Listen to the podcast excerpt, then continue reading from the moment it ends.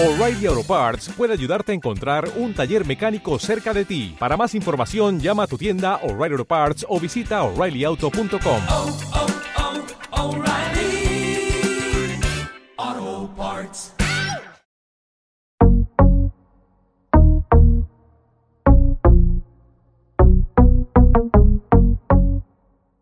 Hola, esto es Filma Entrevista, el comienzo de una nueva historia.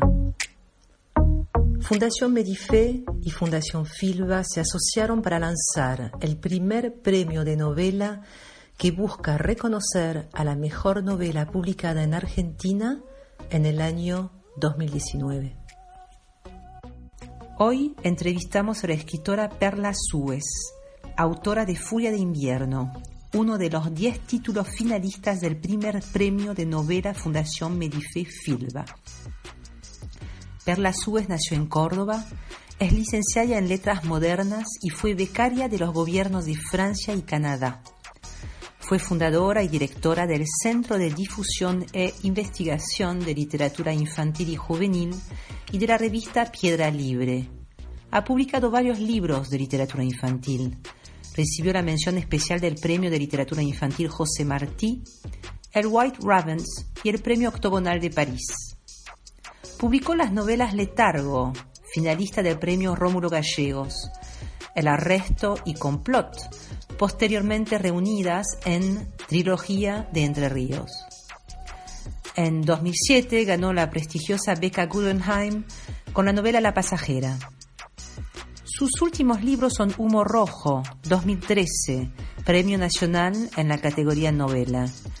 El País del Diablo, en 2015, Premio Sor Juana Inés de la Cruz. Y Furia de Invierno, 2019, todas publicadas por Edasa. Sus obras han sido traducidas al inglés, al italiano, el serbio, el francés, al turco, griego y al portugués.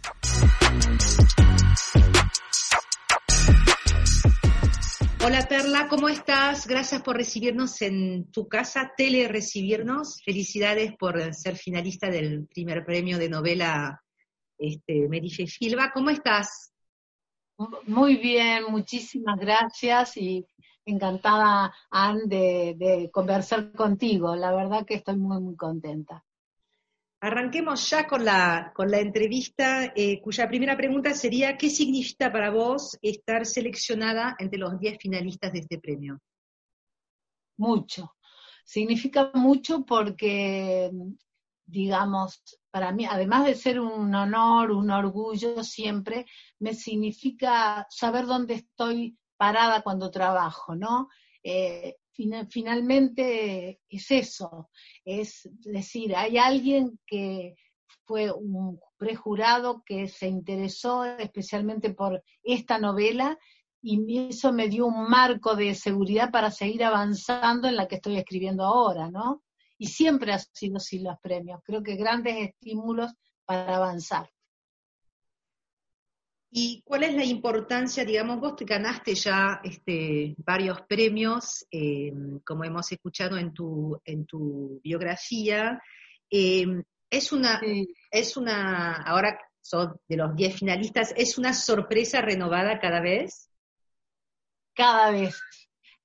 Y el significado de este premio es muy especial para mí. Primero porque ocurre en mi país, y, y, mi novela es muy argentina y mis novelas son muy argentinas. Eh, fíjate que esa es, cuando van a traducir las novelas, esa eh, es lo que cuesta tanto llevarlas eh, a otro idioma, es que dicen, pero es una novela muy argentina. Y Furia de invierno ha sido eso, una novela muy argentina, porque no sé si vos la habrás leído, pero bueno, yo no sí, la claro. puedo contar, apenas abrir la boca te das cuenta, estás revelando la historia y yo no quiero eso, ¿no? Pero sí hay una fecha clave, que es julio del, del 84, del 94, perdón, sí. julio del 94, y bueno, y eso es lo que yo tenía entre manos y que tenía que revelar y no al mismo tiempo, ¿no? Decime, volviendo al género en sí, eh, ¿qué te puede dar son todas las preguntas. La novela, el género de la novela en sí, este, ¿qué te puede dar que no te da otro libro, otro género? ¿Y qué, y qué quizás también, qué, qué te dio esta novela en particular, como novelista, ¿no? En general. Sí, sí. Yo soy básicamente narradora, ¿no? Yo no, no podría escribir poesía. Admiro y me parece que es el, un género mayor y sobre todo admiro los grandes poetas, que no voy a citar, pero sí eh, me encantaría ser poeta y no lo soy. Este, pero como narradora, a mí la, la, narra- narrativa me ha dado como lectora y como escritora a la- a la vez siempre una mirada, por un lado, anticipatoria de un montón de cosas, premonitorias de un montón de cosas, porque la ficción puede mucho más, puedo dar mucho más que lo que vivimos. Este, y además todo el arte es- está vinculado siempre en, las palabras. Ah, en, en mis palabras están las imágenes del cine, está la música, hay un montón de cosas que me atrapan y que de alguna manera yo sé que están eh, insertas dentro de la dentro de la misma trama, ¿no? De las tramas de las, de las novelas. Decime cómo eh, surgió el título de esta novela. Bueno, eh, es el año en que termina, en que finaliza la novela, es un año clave para la Argentina, un año muy difícil. Ocurrió una tragedia. Y eso, a pesar de que yo quería que sea el telón de fondo, arrancó por ahí, arrancó por ese telón de fondo y solamente pensaba en esos individuos que no son nadie y que están buscando un lugar en el mundo y que ahora van a ver más que nunca después de esta pandemia, bueno, creo que el personaje principal de la novela es un ser que va en, en busca de, de su propia vida y no la puede encontrar. Y entonces está, estaba jugando con esas dos puntas, ¿no?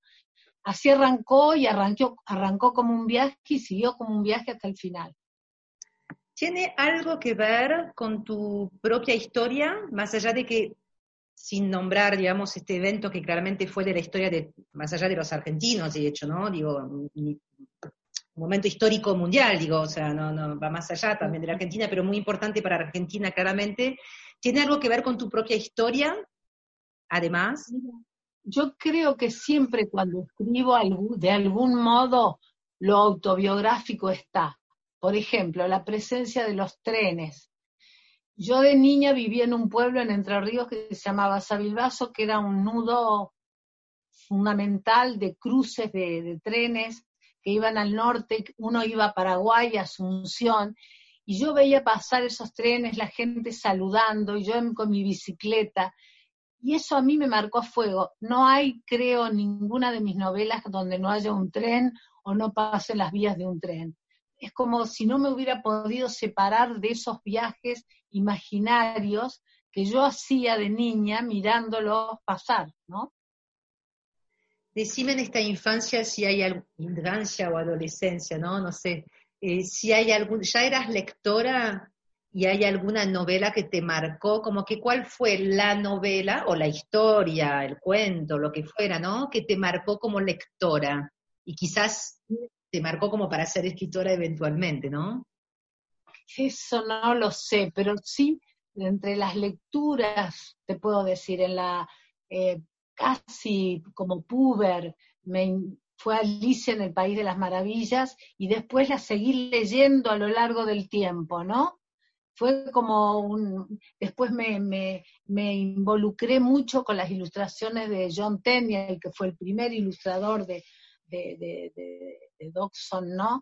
Y luego creo que en la adolescencia ya entré con Moby Dick de Melville, que Sí. ha sido fundamental, y son esos libros a los cuales uno vuelve de alguna manera, a pesar de que son dos tomos enormes y demás, yo voy siempre a la amistad del indio con él, ¿no? Con Ismael. Sí. Me llamo Ismael y eso lo tengo a fuego. Y a pesar de que he leído un montón de libros maravillosos, hay esa marca que va conmigo, ¿no? La idea del viaje, la idea de, de la ballena que inalcanzable, que es un poco lo que hacemos cuando narramos, ¿no? Vamos detrás de algo inalcanzable. Allá está, nos parece verlo y seguimos en la lucha y el desafío de, de seguir narrando, ¿no? Si no, ya hubiera terminado de escribir la primera novela y me hubiera quedado leyendo nomás. Claro, claro. Estoy trabajando en otra novela. Decime... Que nada me, nada me convence. claro. Decime, está bueno, ¿no? Esa búsqueda infinita, por suerte, que siga siendo infinita. Este, decime, decime cuáles son las, o si hay algún texto en particular, novela, en principio, que te haya marcado últimamente, algo más contemporáneo, quiero decir, ¿no? Sí, eh, son varias, pero no quiere decir que han sido publicadas recientemente, ¿no? A mí hay una escritora, mm, bueno, además de Clarice Lispector, que es vecina de un país vecino y que es eh, incuestionable, digamos, te puede gustar más o no, a mí me, me, da vuelta la cabeza, pero hay una escritora de, eh, la Europa Oriental, digamos, de lo que fue la Europa Oriental, que es Herta Müller, la bestia del corazón, eh, todo lo que tengo lo llevo conmigo, voy y vengo permanentemente porque me ayuda, me nutre eh, su oscuridad para escribir lo que estoy escribiendo ahora. Mira lo que te digo. O sea, yo siento que tengo que volver a ella permanentemente porque eh, si el deseo manda de querer escribir como ella, ¿no? me fascina ese, esa, esa, mm, ese, ese, modo que tiene ella de contar, ¿no? Complejo, crudo, cruel. Bueno, y a mí eso me interesa mucho, porque el mundo igual es más cruel que todo lo que podamos contar nosotros. El mundo es mucho peor de lo que nosotros podamos contar en una historia. Porque a veces me dicen, pero ¿cómo es tan terrible lo que estás contando para niños o para grandes? Pero ¿por qué? ¿Por qué vos no tenés cara de ser tan tremenda? Y yo vivo una realidad que es mucho más tremenda y todos vivimos una realidad. A, mí, a mí me interesa eso en la ficción, como en el cine. Por eso trato de contar en imágenes, porque para mí hay una cosa de mixtura con otras artes que trabaja dentro de mí, ¿no? Una curiosidad que no, está en las preguntas, pero para cerrar, este, si te acompaña sí. en este momento, ¿te acompañó algún autor o autora mientras escribías La Furia de Invierno? Claro que sí. Este, a mí me gusta mu mucho Caso y Seguro, aunque no tiene mucho que ver con la novela Furia de Invierno eh, la construcción que él tiene, la construcción desde las primeras novelas de él. Yo lo seguí siempre a él, ¿no? Sí. Y seguro me parece un escritor brillante. Te pueden gustar unas novelas más o no, pero yo aprendí mucho al lado de su escritura, ¿no? Cómo construir los diálogos de esa manera, que no sobre nada, que no haya nada de más y que, y que sea contundente, ¿no? me parece que puede ser un buen ejemplo. Por supuesto que he leído otras cosas que ahora no me vi, escritores argentinos también estoy dejando de lado, pero también me cuesta mucho desnombrar a uno y decir claro. todo no, ya sé que es una, una pregunta capciosa, muy difícil. Pero bueno, era para tener una idea también un poco, viste, para uno o tu futuro lector, está bueno armar como un puzzle un poco de las cosas que te acompañan, ¿no? Eso era un poco la idea este, con esas preguntas. Pues nada, este, hemos terminado, fue muy corto, te agradezco un montón no, de tu tiempo. Te agradezco a vos, te agradezco a toda la, la, fundación, estoy muy contenta y muy orgullosa de estar dentro de las finalistas, para mí es un gran, gran premio, ¿eh? Mira que tuve premios importantes, pero te aseguro que en el país, saber que me lo dieron, me lo dio el país, y no me importa ni el monto, no me importa que ya estar finalista es un lugar muy hermoso para bueno muchas gracias y desde ya muy felicidades este y bueno ya veremos qué pasa con esto pero estuvo buenísimo este encuentro te agradezco un montón. No Ana una, una hermosura hablar con vos muchísimas gracias. Chao. Chao. Esto fue Filba Entrevista el comienzo de una nueva historia Gracias por escucharnos. Encontrarás todos los episodios de esta edición especial Premio Fundación Medife Filba en nuestro sitio filba.org.ar o en Spotify, Filba Entrevista.